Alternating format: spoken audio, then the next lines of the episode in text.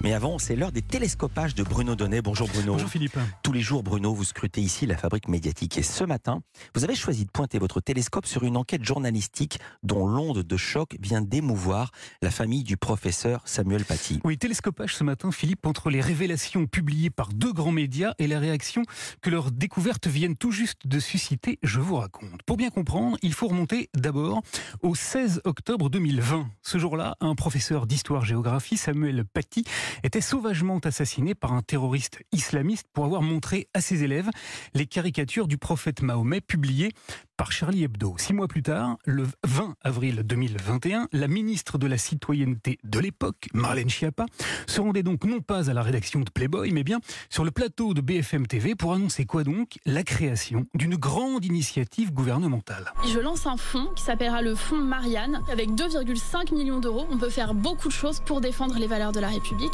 Son ministère décidait en effet d'allouer 2 millions et demi d'euros à des associations chargées de promouvoir via les médias, Internet ou les réseaux sociaux les valeurs de la République. Seulement voilà, mercredi dernier, patatras. Le magazine Marianne, associé pour l'occasion aux 20h de France 2, ont publié une grande enquête. Figurez-vous qu'ils ont voulu savoir comment ces plus de 2 millions d'euros d'argent public avaient été utilisés. Après quatre mois d'enquête, nous nous sommes procuré la liste des 17 structures qui ont reçu des subventions. Et ce que nos confrères ont découvert est totalement édifiant, car parmi ces 17 associations subventionnées, l'une d'entre elles, à la dénomination plutôt cocasse, a reçu une somme très rondelette. L'Union des sociétés d'éducation physique et de préparation au service militaire.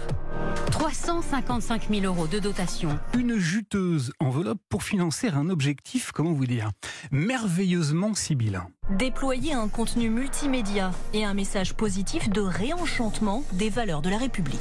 Tu m'en diras tant. Et pour réenchanter les valeurs de la République, les journalistes de Marianne et de France 2 ont révélé quel travail d'ampleur l'association avait fourni pour la bagatelle de 350 000 euros. Parmi les productions de l'association, notamment 13 vidéos sur YouTube, dont la majorité ne dépasse pas les 50 vues, un compte Instagram avec seulement 138 abonnés.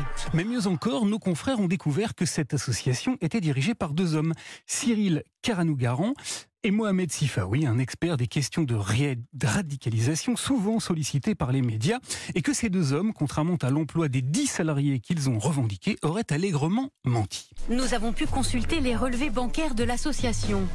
Ils révèlent que ce ne sont pas 10 salariés qui ont été rémunérés, mais seulement deux.